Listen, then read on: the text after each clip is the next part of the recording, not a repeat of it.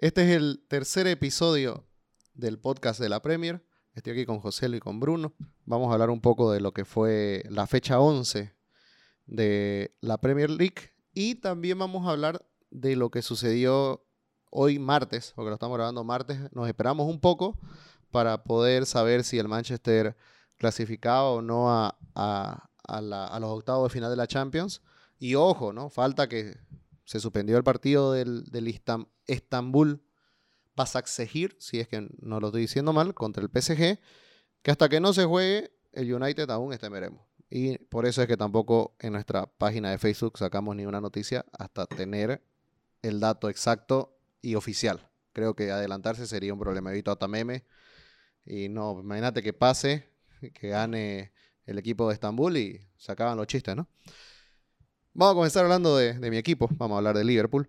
El Liverpool volvió a ganar contra los Wolves después de una sequía importante de, no tanto de resultados, porque acaba ganándole también al Ajax 1 a 0, sino una sequía respecto al juego. Venía muy en deuda, se sintieron las rotaciones, se sintieron las lesiones en el equipo de club, pero esta vez contra los Wolves, unos Wolves que yo le voy a decir, es diezmado sin Raúl eh, Jiménez, pero no tenerlo a Raúl Jiménez de verdad que lo sienten. De verdad que es muy importante para el funcionamiento de ese equipo.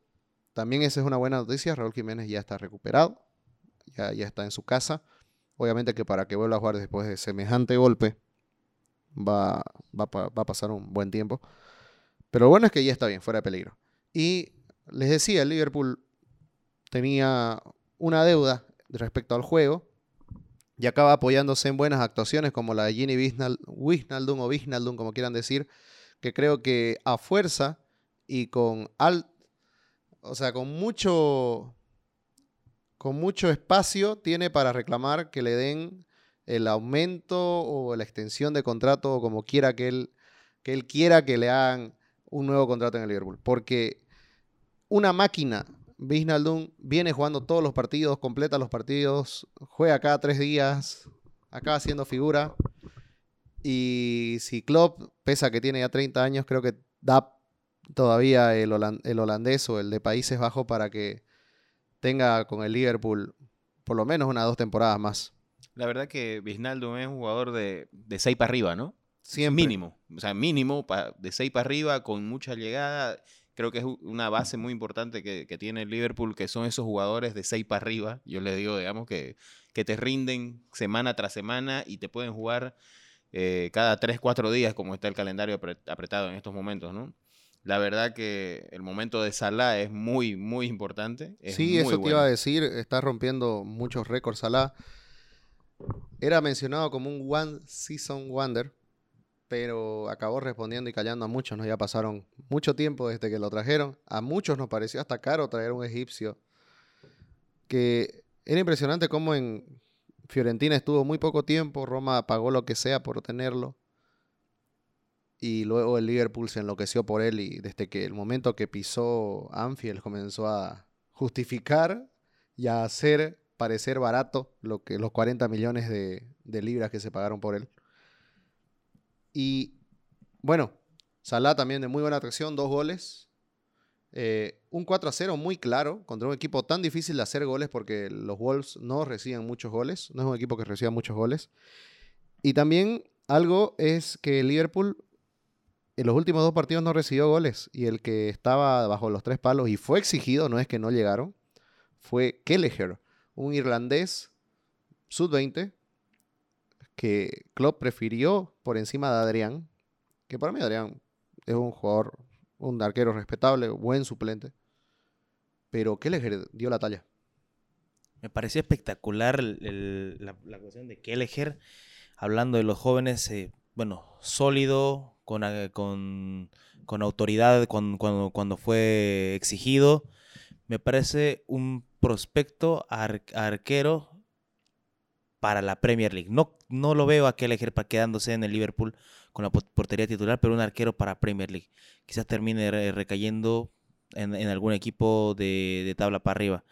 Y hablando igual de los jóvenes, a mí me parece que Liverpool ha encontrado en su juventud y con con Neko Williams y con Curtis Jones. con Curtis Jones, jugadores que cumplen el rol que pide Club Y a eso, ah, sumando que el que los ayudó a jugar fue Wijnaldum. Sí. Recibiendo pelotas de Neko Williams, jugando con Curtis Jones, acompañando a Curtis, ayudando a Neko con- en, en- en la marca. Contra el Ajax, claro, fue, Mm. fue Wijnaldum y ya ahora eh, también a- a- tus- tuvieron ya el soporte del recuperado Henderson. ¿no? Exactamente. Son jugadores de que con las piezas claves de Liverpool se potencian y son jugadores jóvenes que tienen mucho futuro dentro de Liverpool y quién, quién no les quita la titularidad de- dentro de un par de temporadas. No, y, y Curtis Jones ya viene siendo titular, ya no es una opción. Es tomado muy en cuenta. Mañana cuando juegue contra el Midtjylland allá en Dinamarca, yo creo que vamos a ver muchos cambios en el equipo de club, ya clasificado con cuatro puntos de diferencia, así que no corre peligro el primer lugar. Así que mañana va a ser un equipo muy alternativo, eh, pensando en que, en que tiene que pelear la, la- punta con, con unos Spurs que vienen, que vienen con buen estado de forma y creo que tiene un equipo amplio para poder pelear a ambos frentes. Algo que Van Dijk también una buena noticia, ya está en, ya está en proceso de recuperación, ya volvió a, las instalaciones del club. Y lo de Thiago es raro, Thiago no, no vuelve a aparecer. Una, un- hace unas dos semanas intentaron que retorne a los entrenamientos, pero, pero parece que aún no está listo, parece que la lesión ha sido más grave de lo, de lo pensado. Y otra buena noticia es lo que está encontrando Klopp en Matip y Fabiño. Está haciendo que a Gómez y a Van Dijk no se lo extrañe. Y aquí lo único que me preocupa es que ambos son jugadores igual que se lesionan mucho. Yo realmente, justamente te iba a comentar eso, el tema de Fabiño reemplazando, eh, me parece espectacular. No, no podemos dudar del nivel de, de Fabiño, pero lo teníamos más en el medio campo, ¿no? No sabíamos que tenía esa capacidad, porque no es lo mismo que cómo te cubrís las espaldas, cómo jugás desde atrás.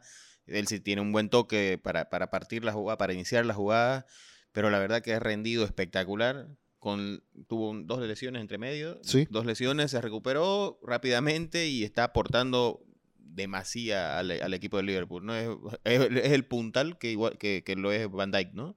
Claro, y el Liverpool, bueno, con todos estos resultados, está compartiendo la punta con 24. Y detrás de ellos está el Chelsea, que tiene 22. Y que viene con una racha muy interesante de cuatro victorias y un empate, que fue en la anterior fecha. El Chelsea tuvo un partido más que complicado contra el Leeds.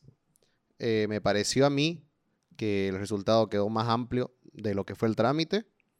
Eh, apoyado en jugadores que él nunca creyó que se iba a apoyar, porque las estrellitas sí, si Yech ha, ha rendido, salió lesionado esta, este partido, pero Havertz no es la solución. Werner sí, pero pareciera que no se entienden con Werner o no pueden los compañeros potenciarlo como se ve. Ya aparece un Salvador que siempre aparece, el campeón del mundo, eh, Olivier Giroud, y otro que parece que se potencia con la gente, y es este Mason Mount, que tuvo un partido descomunal, ayudando en ataque y en defensa. Lo de Mason Mount ya es una realidad.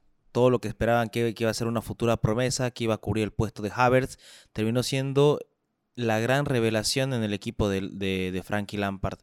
Lo de Werner en realidad es que termina jugando en un puesto para el cual no lo trajeron.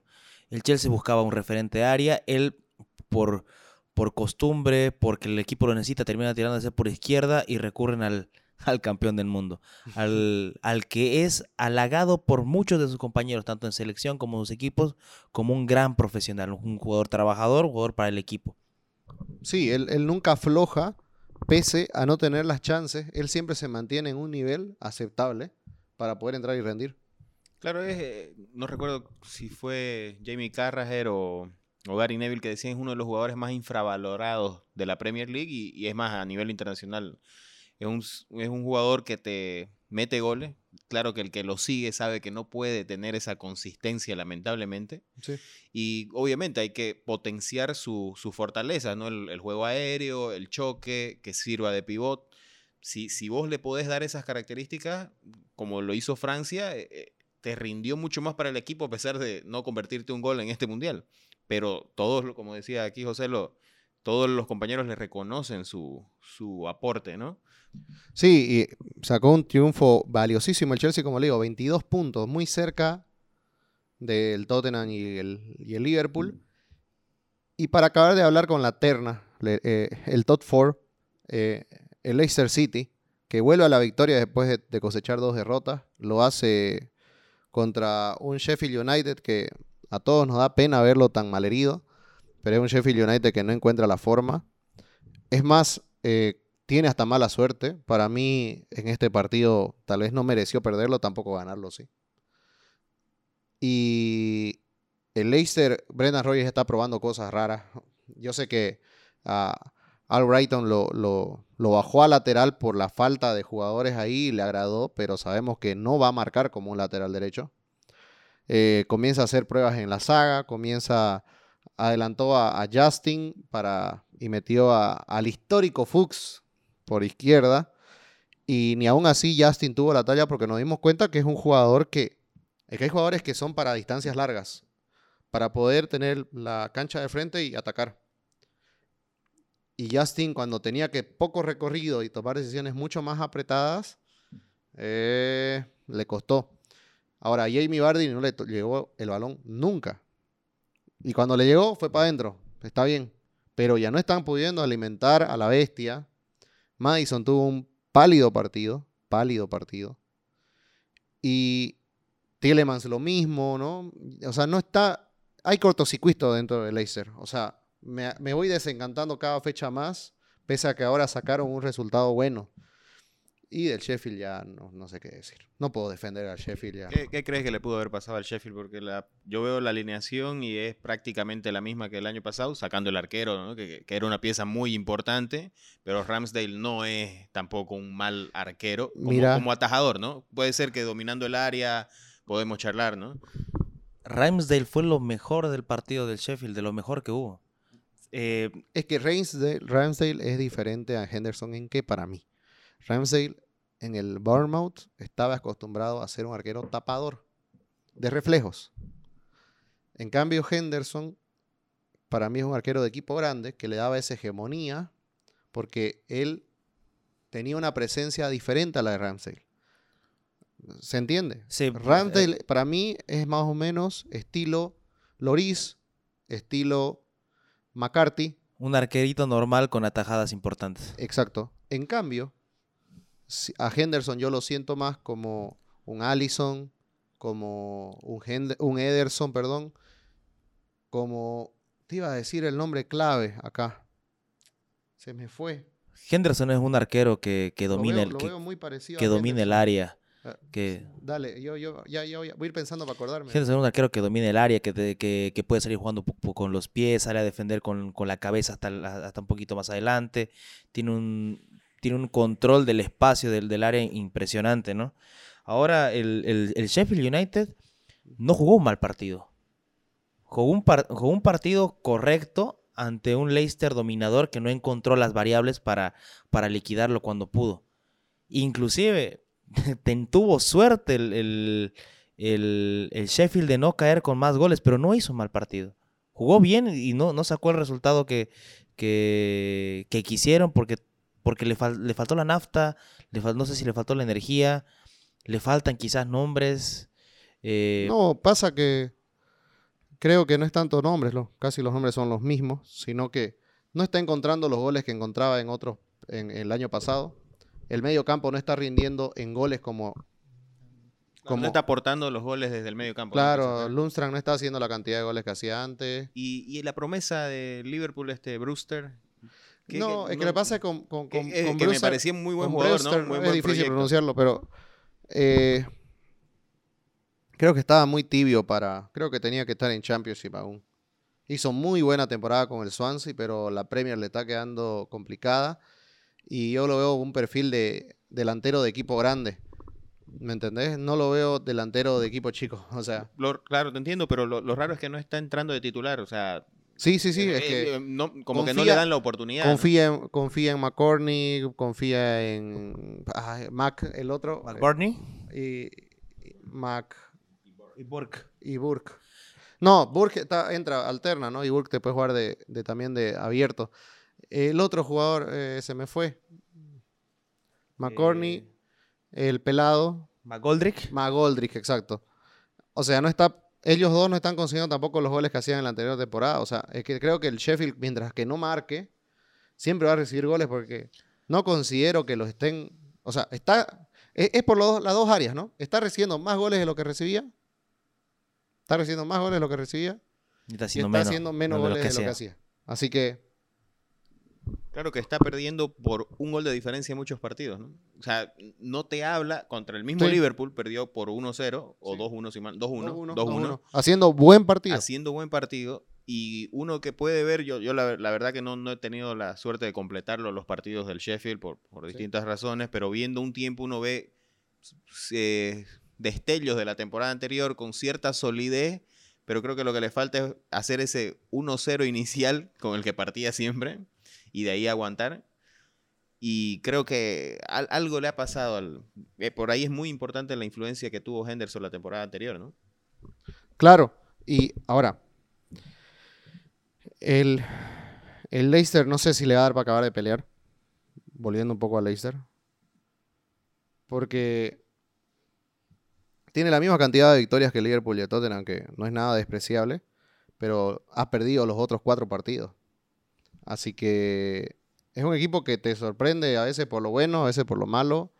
Y esa inestabilidad le va a ir pasando, yo creo, factura y eso le puede ir restando porque si es que el Manchester no se comienza a poner las pilas, el United me refiero, y el City yo creo que va a agarrar la reacción y vas a tener equipos que van a comenzar a pelear arriba, van a, algunos se va a aprender.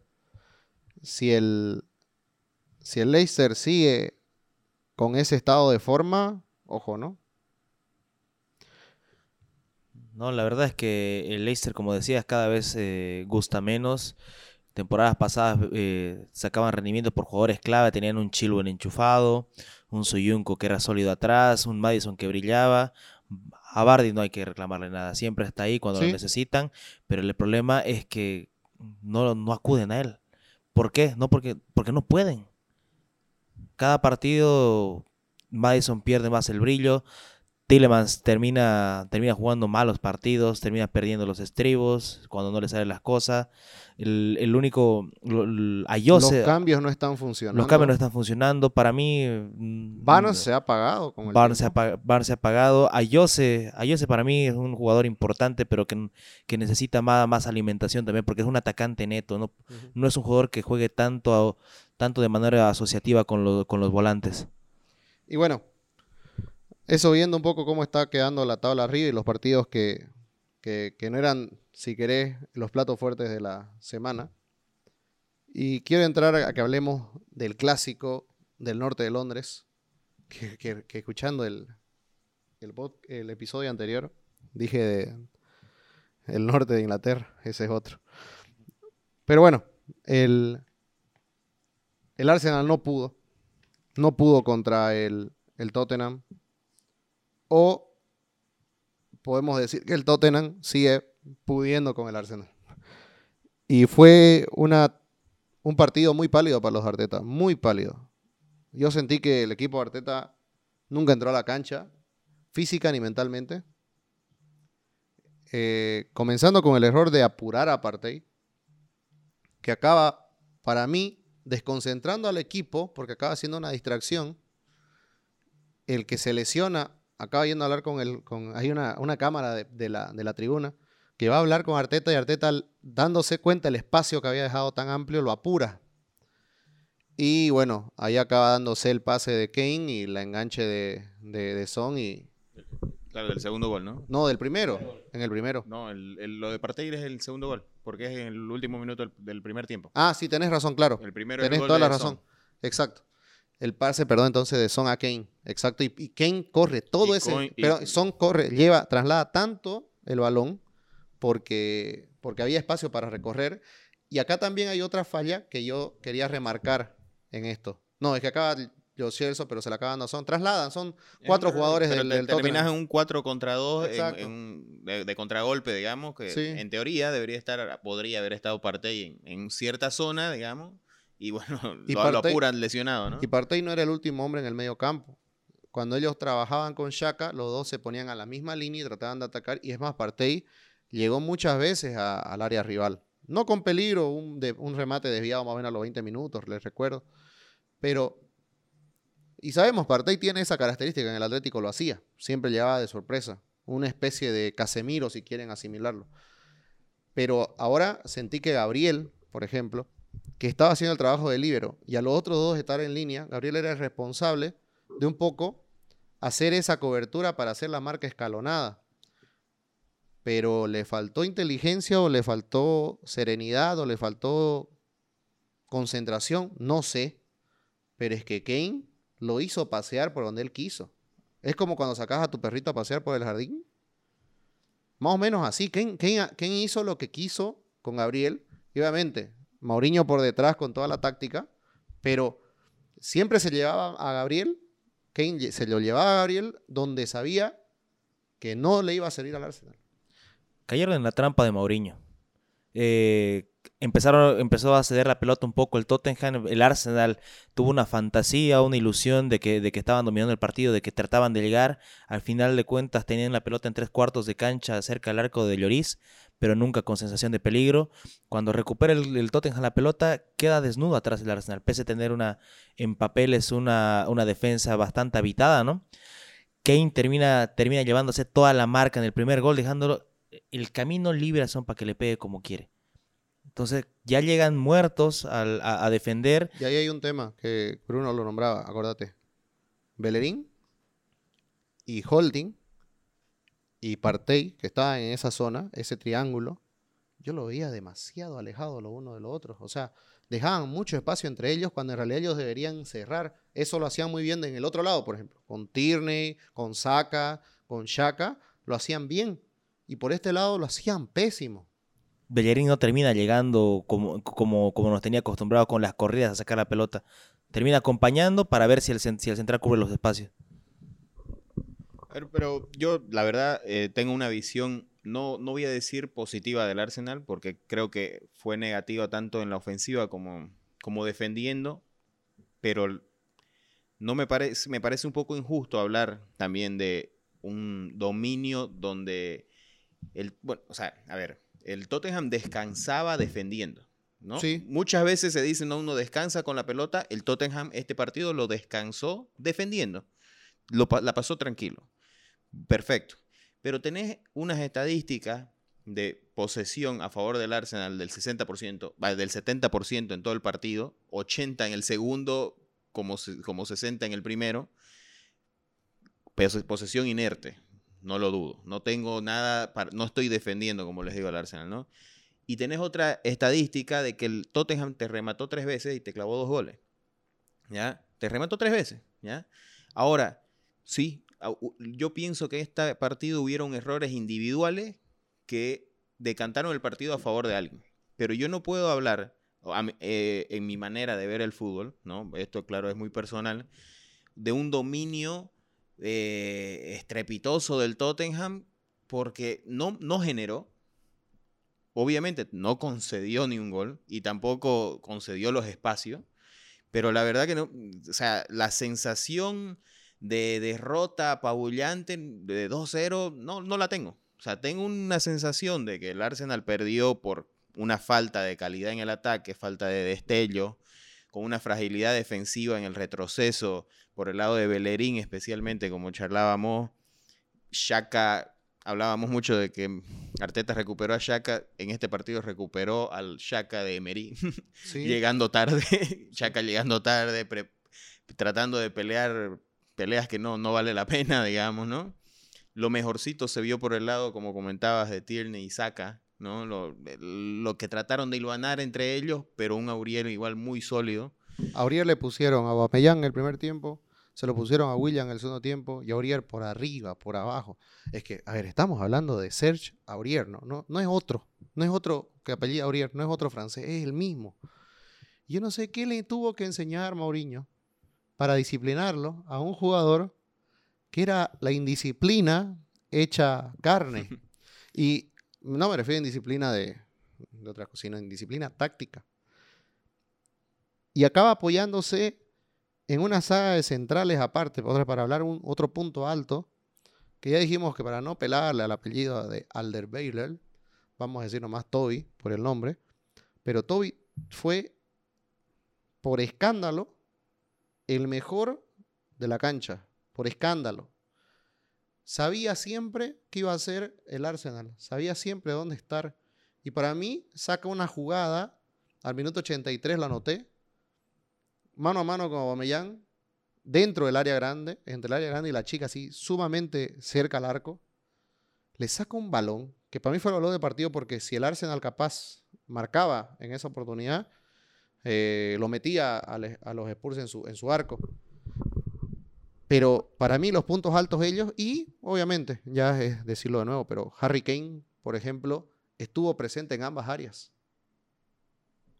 Ojo que, lo, que, faltaban 10 minutos para, para que termine el partido si, si era el gol de Aubameyang. Mourinho se metió en su cancha a partir del minuto 70. En mi opinión, es demasiado pronto para jugar de esa manera. Imagínate si hiciera gol del Arsenal. Claro. Terminaba, ter- terminaba saliendo el tiro por la culata. Un Pero- hombre lo salvó a Mourinho. Porque fue muy pronto. Yo, en, en mi opinión, bueno, no le voy a enseñar nada a Mou, ¿no? Pero como iba veniendo el partido, no, no, no estaba corriendo riesgo. Sí. Faltando 20 minutos se metía en su arco. Para mí no, no, no, fue lo, no fue lo mejor que pudo haber hecho Mourinho. Termina siendo salvado por, por la jugada del Derbeil. Y Bruno, que vos sos el especialista en el tema de Arsenal, como Gunner y todo.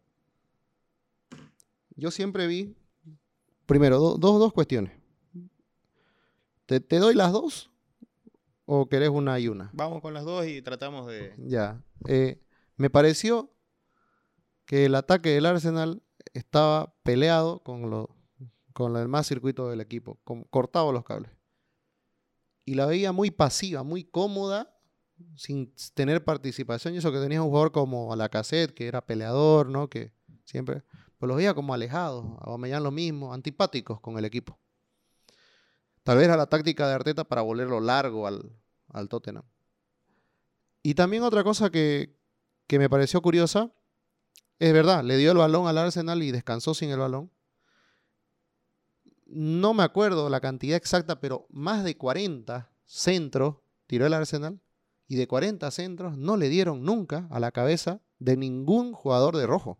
Dos cabezazos tuvo uno a Guamellán por encima, que fue el mejor centro que tiró Saca, y uno que saca bien abajo, que fue eh, de la cassette, ¿no? Ahí lo, eh, algo muy importante que tenés, tenés toda la razón. eh, es más, en la previa hicimos el análisis, acertaste con el resultado. Creo que todos coincidimos hablando del Arsenal. Hablando del Arsenal, Me Eh, había olvidado. hablando un poquito del Arsenal, coincidimos que este partido lo iba a plantear por las bandas, así fue. Pero como vos decís, eh, muy estático adelante. Creo que ese fue el, Creo que a eso te referís. Muy estático, sí, desconectado. Igual vimos muchos pases desde los defensas, que ya lo veníamos recalcando, directo a los delanteros o al, o al volante por izquierda, por derecha. Entonces no había esa conexión con el medio campo. Estaban en otra, lamentablemente. Pero eh, yo viendo el resumen del partido, veo que fue el resumen más corto de la fecha de la Premier. ¿Me entendés? Tuvi- vi- tuvimos eh, los dos goles y ese cabezazo te mostraban en, el extendido, ¿no? Ahí el extended highlights de la fecha de cada partido y, en el extendido te mostraban tres ocasiones de gol. Una para el Arsenal, dos en algunos y dos para el Tottenham, ¿no? Entonces era realmente, creo que como vos decís, no, no hay una, no hilvanan una. Yo no entiendo por qué si tenés a Aubameyang que lleva 75, 76 goles en el Arsenal y solo hizo tres de cabeza. ¿Por qué le tirás tantos centros? La cassette, jugador chico, peleador, pero este no era el partido y tenés dos torres como Toby y, Dyer atrás que te que eh, para ellos ese es su mejor juego que le podías hacer, digamos, ¿no? Esta fecha te toca el Barley.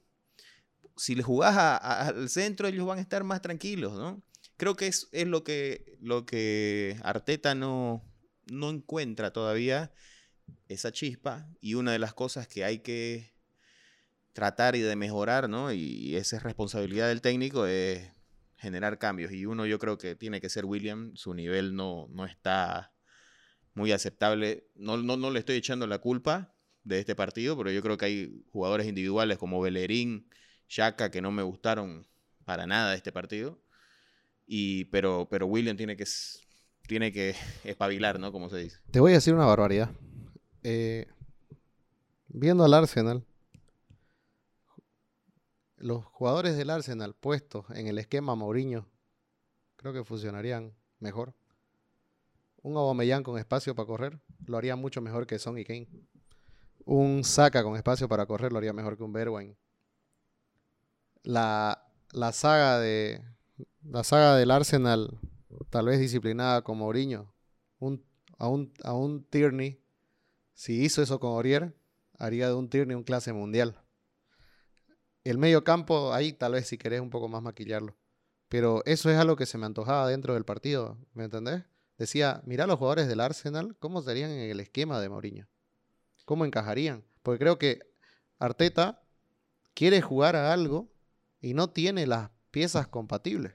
Sí, creo que, que es una falta de individualidades ¿no? Pa- para lo que plantea Arteta, vale ¿no? Porque, como vos decís, si quizás le das otro esquema, yo la verdad no, no, no, no, no es que no comparta, sino que no lo veo tan así. No veo que el nivel les dé para, para mantener esa consistencia de 90 minutos, porque lo de Mourinho es, ya lo conocemos, no, nadie nos, va, no les estoy descubriendo la pólvora, pero es increíble cómo a un equipo como el Arsenal, que vos, eh, este Arsenal de este momento, vos podrías decir, bueno, lo ataco, ¿no? O parto el partido y yo voy a tener el balón porque tengo, tengo a Kane, tengo a Bergwijn, tengo a Son, vamos para adelante, lo puse, lo metí a los Chelsea y él muere con su idea y como decís, hasta el minuto 60, en vez de sostenerlo y contraatacar, es más, se metió más atrás todavía y mantuvo todo el partido, no, no digo que sea roñoso, pero todo el partido atrás, ¿no? ¿Y qué consiguió? El Arsenal, a falta de recursos para poder llegar a generar peligro, empezó a desesperarse hizo lo que más pudo hacer, tirar centro a ver que llega a algún lado. Es difícil, como decía, tirar centros contra un Tottenham con dos torres arriba, pero ¿cómo va a llegar el Arsenal si no hay quien maneje los hilos en el medio campo? Los recursos de ataque del Arsenal son hacer correr a Bomeyang, eh, una, eh, que ataquen por las bandas, no sé, Saka, William, pero si no los dejan y no hay quien, no hay quien maneje los hilos en el medio campo, no hay un Kevin De Bruyne, no hay un Bruno Fernández, no hay un, ah, un Madison, aunque sea poner que quiera que intente hacer algo, Vivimos hablando de que falta el creativo. falta el creativo. Y se le acabaron los recursos. Y, y- y pa- con partidos así, no puede hacer nada más Arteta. Le falta gente, pero no, no está haciendo la tarea de hacer lo que, lo que puede con lo que tiene.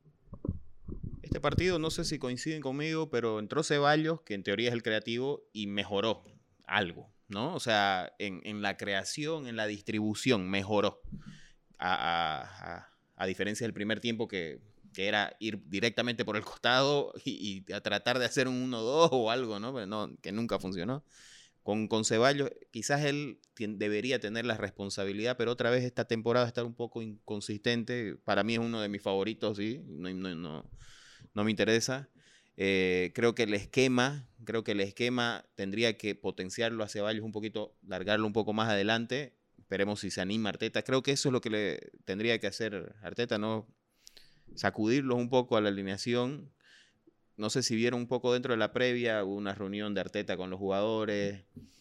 Dice que se apuntaron dedos. A ver cómo estuvo. No sabemos todavía las noticias de la interna, pero pero esperemos que, salga algo, ¿no? El próximo partido es el Barley. No creo que. Esperemos que no nos tengamos un re- resultado negativo y, bueno, a tratar de que a partir de ahí mejoren, ¿no? Ya te vienen partidos como el Southampton, el Everton, complicados, pero que también le podés hacer gol. Y yo le quiero dejar una noticia muy positiva a los hinchas Gunner, Gunners, que es que todavía Rob Holding tiene más títulos que Harry Kane. Entonces, pues, mientras no gane el título el Tottenham, estamos tranquilos. No la sales. Lo, lo mismo le dijo Ashley Young a Dele Alli la temporada pasada. No la sales. Ni siquiera. El 2020 es un año desgraciado, no se puede pasar cualquier cosa, pero vamos al 2021. Claro. Bueno, Vamos para el 2021, entonces les doy ese dato para que se tranquilicen. Alex y Ayasa Nogo están mejor que Harry Kane. Qué, ingrato, ¿no? Que, que le tocó justo a Harry Kane. Llegó a finales. Ya pudo haber sido campeón de Europa, pero le, le toca el mejor Liverpool justo. Eh, y, y vos decís, ¿hace cuánto no veíamos un delantero inglés así, ¿no? Con, con tan completo. Con muchos recursos, ¿no? Exacto. O sí. sea, me decís yo, me pongo a pensar cuál fue el último gran delantero inglés. Wayne Rooney, no, pero Wayne Rooney era, no era tan nueve. No era tan nueve. Te podía jugar también más atrasado como segundo delantero. Yo me refiero a un, un Alan referente. Shearer, digamos. eh, Alan Shearer, claro. Es que de ahí no se me viene más, porque Michael Owen yo también lo pondría, ponerle después con Alan Shearer más o menos contemporáneos, pero Michael Owen era también un poco más el segundo delantero, no, no tenía esa presencia tal vez por arriba como la tenía. Sí, pero era parecido a... Pero, ¿viste? No, no tenemos ese, ese jugador de este Alan Shearer, que no lo tenemos a, a, un, a un Harry Kane, o sea, un jugador inglés que de esa categoría, de ese nivel. Porque recordemos que en muchas copas del mundo a Inglaterra le faltaba ese jugador. Le faltaba el gol, exactamente. Porque no lo encontró nunca en Rashford, no lo encontró nunca en, en Peter Crouch en su momento, que lo llevaba para eso, porque no había quien más llevar. A Brady siempre le tocó, cuando no había competencias, le tocó explotar. Tuvo mala suerte Brady, eh, Bardi, perdón. Brady, Bardi. Este, así que no, no hubo eso. Y, y Y Defoe de- también estuvo una y época, después de- pero... en Inglaterra, ¿no? Después de Owen, tuviste que jugarte con Defoe, exacto, con Darius Basel en algún momento, Da- Sí. Darren Bent, Sí, o sea, jugadores sí. que... Darren Bent, que Darren Bent se cansaba de hacer goles en, en Inglaterra, pero en la selección no hacía mucho. Sí, no es un poco ingrato, es un poco para meterle el humor, ¿no? El tema Sí, está de lo- buenísimo, el tema de obvio. lo- Si de va esta por ahí. Dura, para el Tottenham, pero no, está muy bien el Tottenham, hay que decirlo. Está muy bien desde la parte me defensiva. A ¿eh? mí mm, me parece muy duro verlo, ¿no? Creo que todos conocemos el efecto Mourinho desde tres temporadas, esta es la segunda que siempre es la mejor, Y demasiado sólido. ¿no? Muy sólido, eh, pero después sabemos que, que- que es- el tercer año de Mourinho siempre es complicado, ¿no? Empieza, la- lo- porque a todos los técnicos le pillan, ¿no? La- el resto de técnicos le pillan la, la llave, ¿no? Para, para entrarle, le pasa todo. Es verdad. Y, y bueno, por la presión que a veces asume Mourinho, porque él, él asume mucha presión y se la quita a los jugadores, a veces termina explotándole en la cara eso, ¿no? Entonces, a ver, esta es su mejor temporada, tendría que aprovecharlo, tiene los jugadores y va a ser muy importante de aquí a dos fechas es con el Liverpool a ver cómo le juega y cómo le va, ¿no? Vamos a ver cómo salen de la que viene, porque el Tottenham se enfrenta al Crystal Palace, que, perdón, no es para nada un equipo fácil. Ya goleó, pero es más o menos como el Leicester, ¿no? Un partido bueno, un partido malo. Hudson es una maquinita de sorpresas. Siempre un buen rival, con sorpresas adelante, jugadores adelante que te pueden cambiar un partido, como Michi Batshuayi, como Zaha. No, entra un Benteke que ya hizo dos goles. El- apareció el Benteke de Aston Villa. Eh, el 2020, por eso hace goles Benteke. no, el que sorprende, la verdad, es ese que viene No, del muy- Champions. Muy bien, yo lo pude Del ver. QPR, si no me equivoco. Del QPR, ¿no? Sí. Muy bien ese, la verdad que maneja, los, está manejando los tiempos. Ahorita que estuvo unos partidos de baja Saha, él estuvo supliéndolo muy bien. Sí. O- son otras características, pero lo suplió, digamos. Y ahora jugaron juntos y igual tran- tranquilos. Van eh, que juega muy bien desde atrás.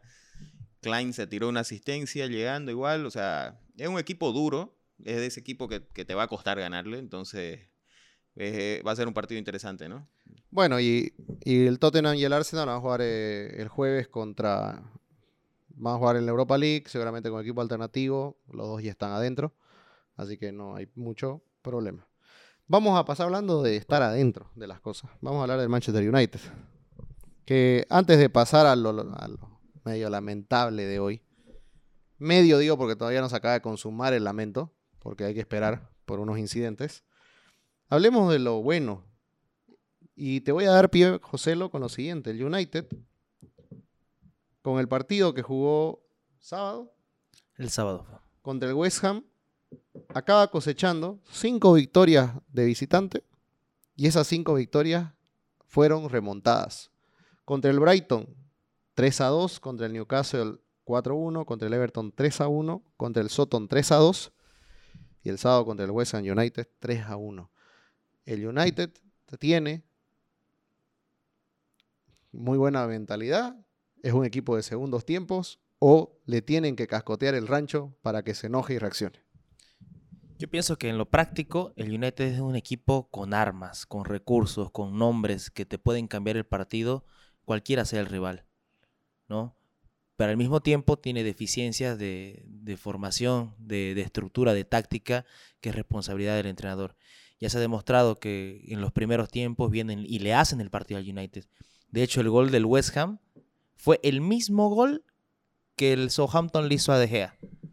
Yo en el episodio anterior criticaba de que De Gea es un, arquero que nunca sale, de que, de que, se, de que, hicieron mala, mala marca en, en el área y justamente hicieron mala marca. Marcan, marcan zona, marcan zona, el arquero termina siendo comido por los, por los delanteros, no puede salir y le hacen el mismo gol. Luego, el, anímicamente, no sé qué le pasa a United. El primer tiempo se encontró un poco decaído. Hasta que llegó el segundo. Tarda en encontrarse, ¿no? Tarda en encontrarse. Hasta, llegó- hasta que llegó el segundo tiempo.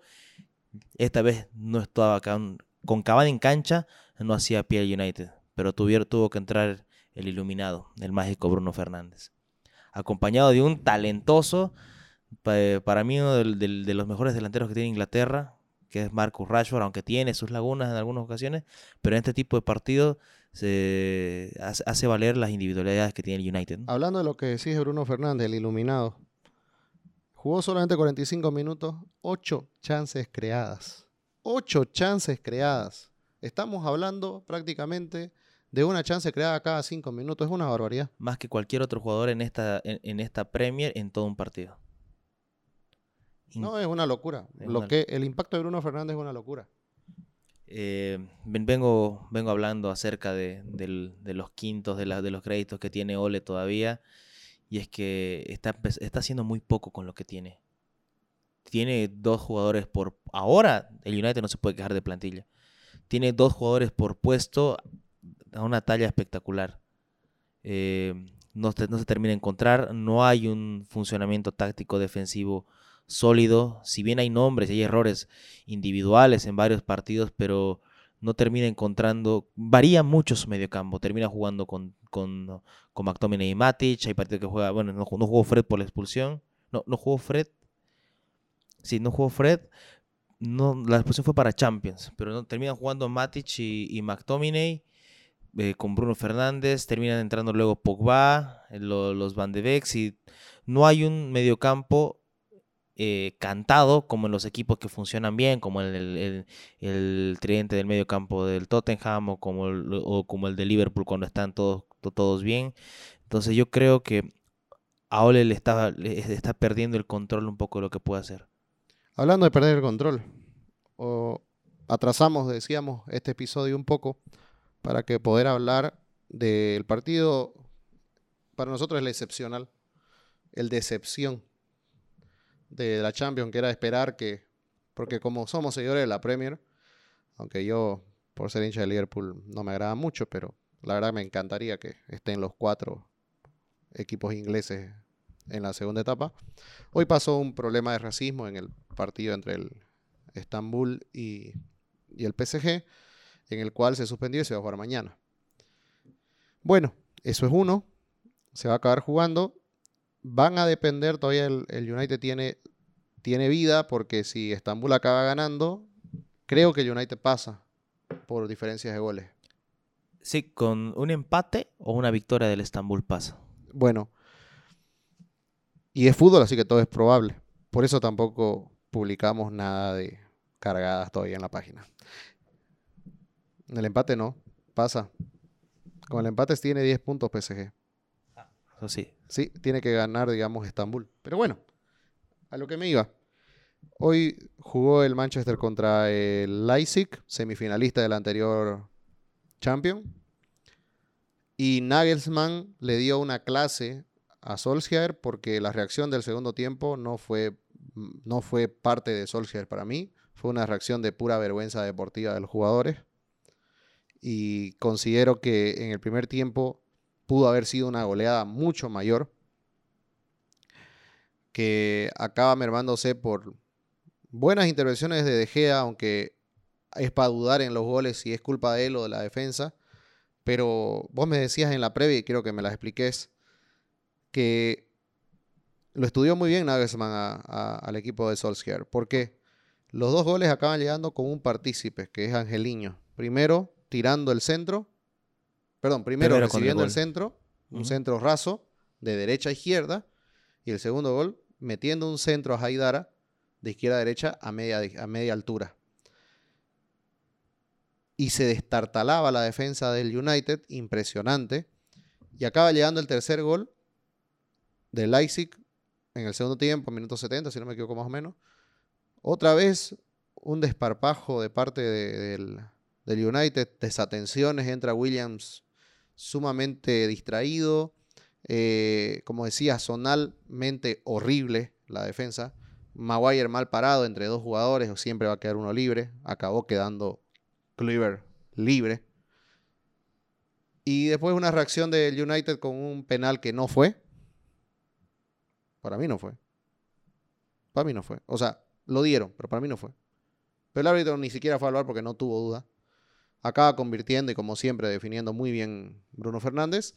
Y después este, con una guapeada de Pogba que acaba dando, que acaba dando en la mano de Maguire, acaba rotando en la pierna de, de Conate y, y acaba Gulaxi arañando y se acaba metiendo al arco y nadie sabía que había entrado el balón porque todos creímos que se fue afuera. Pero gracias a eso el United tuvo un tema de ventaja y quiso pelearla, ¿no? En, en la segunda mitad, al final, pero no le alcanzó. Nunca me dio la sensación de que United podía lograrlo. Como decías, eh, Nagelsmann le, le, dio una clase a, Solskjaer, pero este partido es una muestra de todo lo bueno lo que puede hacer un entrenador con su equipo, estudiando al rival, sin perder tu estilo de juego con el que vienes trabajando durante toda la temporada, contra otro técnico que al final de cuentas no sabe lo que está haciendo. En primera instancia, como te decía en, la previa, termina siendo una debilidad, una de las mayores fortalezas que tenía en defensa el Manchester United, por lo menos la anterior temporada y esta temporada, los tackles y la solidez de Juan Bisaca. Nagelman se dio cuenta que Juan Bisaca es un excelente tacleador de frente cuando te, cuando te corre, pero que le cuesta darse la vuelta. Terminaron pues, eh, sacando al United en ataque, tirando los centros cruzados para Angelino, que en los papeles jugaba de lateral, pero terminó jugando de extremo todo el partido. Un paréntesis, lo de Angelino que jugó con toda la rabia, con el, con el alma Sky Blue que tiene. Eh, muy malo de Aaron Wan en defensa. Se termina comiendo la defensa. Como decía, la defensa se va destartalando. Los cambios a mí me parecen sinceramente una, una estupidez lo que hace Solskjaer. En el, al terminar el primer tiempo saca a Alex Telles para meter a Donny Van de Beek. Y luego termina sacando a Luke Shaw para meter a Williams. Entonces, metió a los tres laterales izquierdos que tienen papeles para jugar. Y pero Alex, Alex Telles no comenzó como lateral lateral. No, ¿eh? no, comenzó como lateral lateral, pero no lo sacó por lesión ni claro, nada. lo puso a show para que, la, eh, eh, para que Van de Beek haga exact, más suelto, si querés. Exactamente. La, toda lo, la banda.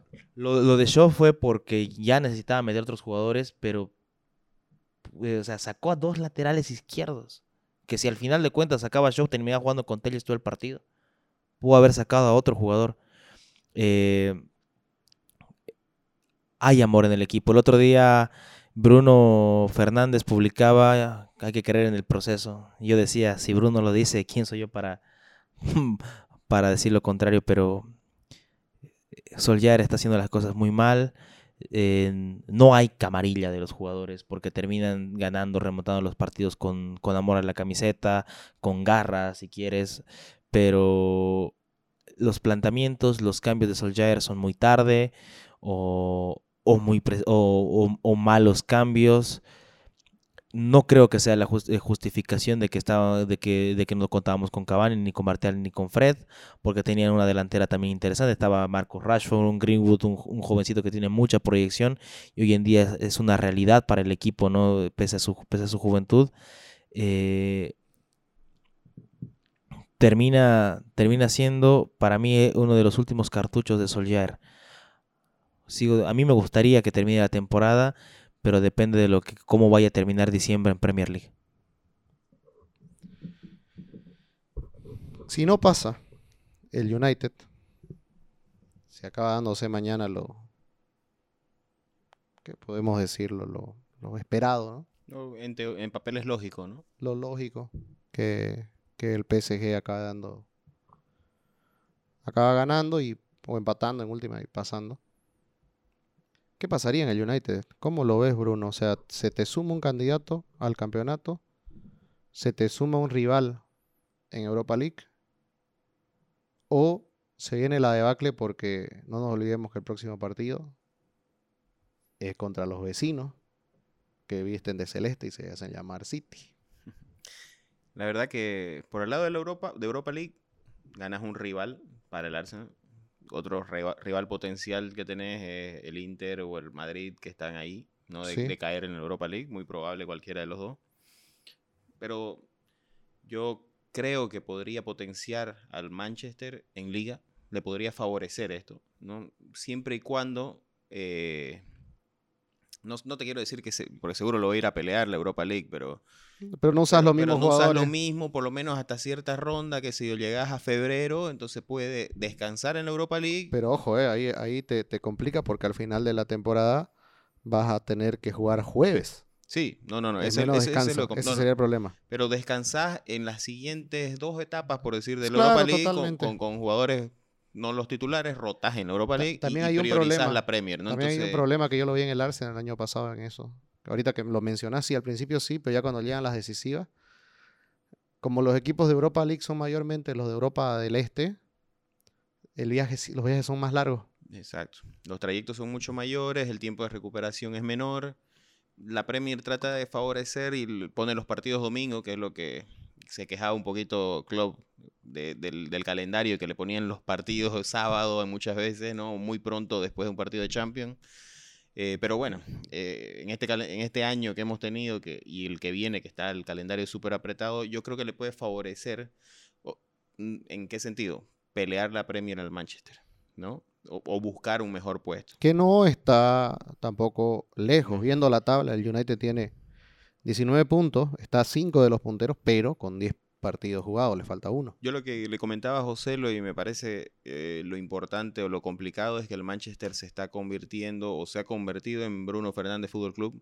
Es muy dependiente de, de Sí. Bruno y de lo que puede hacer. Es un jugadorazo, pero ni al mejor Messi le podías pedir 90 minutos de consistencia pura y dura y partido tras partido. Entonces es normal que tenga sus baches y el otro partido te salvó en 45 minutos, te lo, te lo dio vuelta y este en los primeros par- 45 minutos no te generó lo que quizás esperaba Solskjaer, ¿no? Y todo el tiempo hablamos de Salvadores, hablamos del Salvador Cavani, hablamos del Salvador Bruno Fernández. Y hoy no hablamos de ningún Salvador ya. Y estaban todos en cancha. Estaban los Pogba, estaban los Van de Beek, estaban los Bruno Fernández. Y es que ese es, el, ese es el- problema. El United tiene hombres, tiene nombres, tiene juego, tiene individualidades para cuando quiera. Lo que pasa es que no hay un norte, no hay un, no hay una, no hay una identidad de juego. Creo que Solskjaer se apoyó mucho en lo que pueden dar las, sus individualidades, en lo que, en la, en lo que puede sacar de la galera Martial en algunas ocasiones, en lo que siempre hace Bruno Fernández, en la velocidad y en la, en la jerarquía que tiene en su juventud Rashford, y se olvidó de darle un norte, darle, de darle una identidad, de decirle ustedes son el United y jugamos de esta manera. Oye, y, y la defensa también ha, ha- tiene, está, está con resaca, ¿no? Porque el anterior campeonato yo recordaba la defensa del United, una de las más sólidas, con Lindelof y, y- y Maguire. Por lo menos en las primeras fechas, las fechas normales, antes que aparezca el tema de la pandemia. Pero de ahí en adelante se comenzaron a, de- a defi- a despintar muy feo. Esa defensa tenía un, un héroe, un héroe sin capa, un héroe invisible que se llama Nemanja Matic, que se ponía en medio de los dos centrales a- para salir jugando, para proteger. Después de la lesión de final de temporada de, de Matic, empezó a hacer aguas esta defensa, ¿no? Yo creo que el, doble pivot con el que trata de jugar eh, no le hace muy bien esta defensa, porque terminan poniéndose en la misma línea, eh, ambos eh, quieren atacar, no hay un no hay un Matic, ni siquiera el mismo Fred que cuando, cuando juega con ellos eh, baja a la, a la defensa para colaborar con Linde, Lindelof y Maguire. Y bueno, ahora va, va a ser una, una fecha la que viene mucho más tranquila porque Liverpool va a visitar al Fulham. eh, el Leicester va a visitar a Brighton, que siempre es difícil, pero creo que es un partido que puede lograr ganar. El Tottenham lo mismo con el Crystal Palace. Creo que el que tiene que bailar con la más fea es el Chelsea porque no sabe cómo se despierte el Everton y te puede complicar. El Southampton puede levantar después de, de haber tenido una mala racha y buscar ganar contra el Sheffield United. Y finalmente, eh, tenemos a los dos equipos de Manchester y que brevemente, para que podamos cerrar el podcast, el episodio de esta, de esta semana, y obviamente vamos a hablar en extendido cuando, cuando hagamos la previa. ¿Cómo ven? ¿Qué esperan del derby de Manchester? Como todo derby, caliente, picante. Eh, Guardiola siendo Guardiola. Eh, el United con, las armas que tienen contra equipos de Guardiola, jugar a la velocidad, pelotas largas, tratar de, generar peligro mediante, mediante la velocidad de Rashford, Greenwood quizá. Bruno Fernández, yo, yo lo veo protagonista Bruno Fernández. Soy positivo en lo que en cuanto viene el derby porque el City de hoy en día, si bien no, no es un mal equipo ni ha venido jugando mal, no es el City de antes. El partido, por ejemplo, que observaba con el Fulham, eh, no encuentra los caminos como antes por todos lados. Termina jugando muy por izquierda. Sterling termina ayudando en punta a un Gabriel Jesús que no termina sintiéndose cómodo como, del, como centro delantero. Eh, Marés haciéndolo, haciendo lo que puede, pero no termina brillando.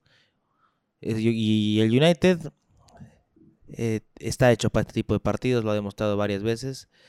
Eh, pero veremos cómo, cómo plantea Solskjaer. Ya no sé qué, qué vamos a poner, qué táctica irá a poner Solskjaer. Sí, yo siento lo mismo con el City. Siento que ya no es el equipo agresivo. O sea, creo que bajó en agresividad a lo que era el City de años pasados. Pero voy a hacer una pregunta caliente. Y antes pensala, José, lo se le voy a hacer a Bruno primero. A un imparcial. ¿Vos crees que el crédito de Solskjaer está llegando a cero?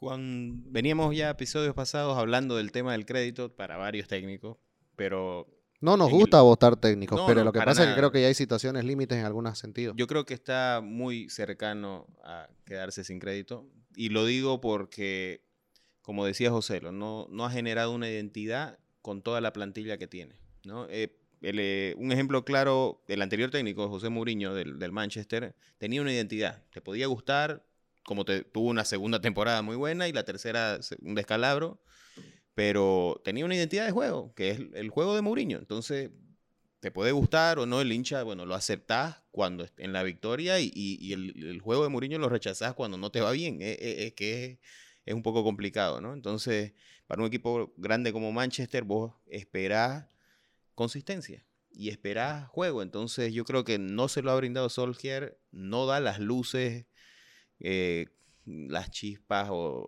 no, no, no te da esperanza creo yo, ¿no? siendo imparcial, ¿no? Me da esperanzas para mí de que, de que mejore y, depende mucho de un hombre. si algún momento él se decide por su tridente o sus dos puntas y le da continuidad, mucho rota me parece Solskjaer, ¿no? A ver, yo, yo creo que está pronto uno, yo creo que diciembre para muchos técnicos va a estar complicado.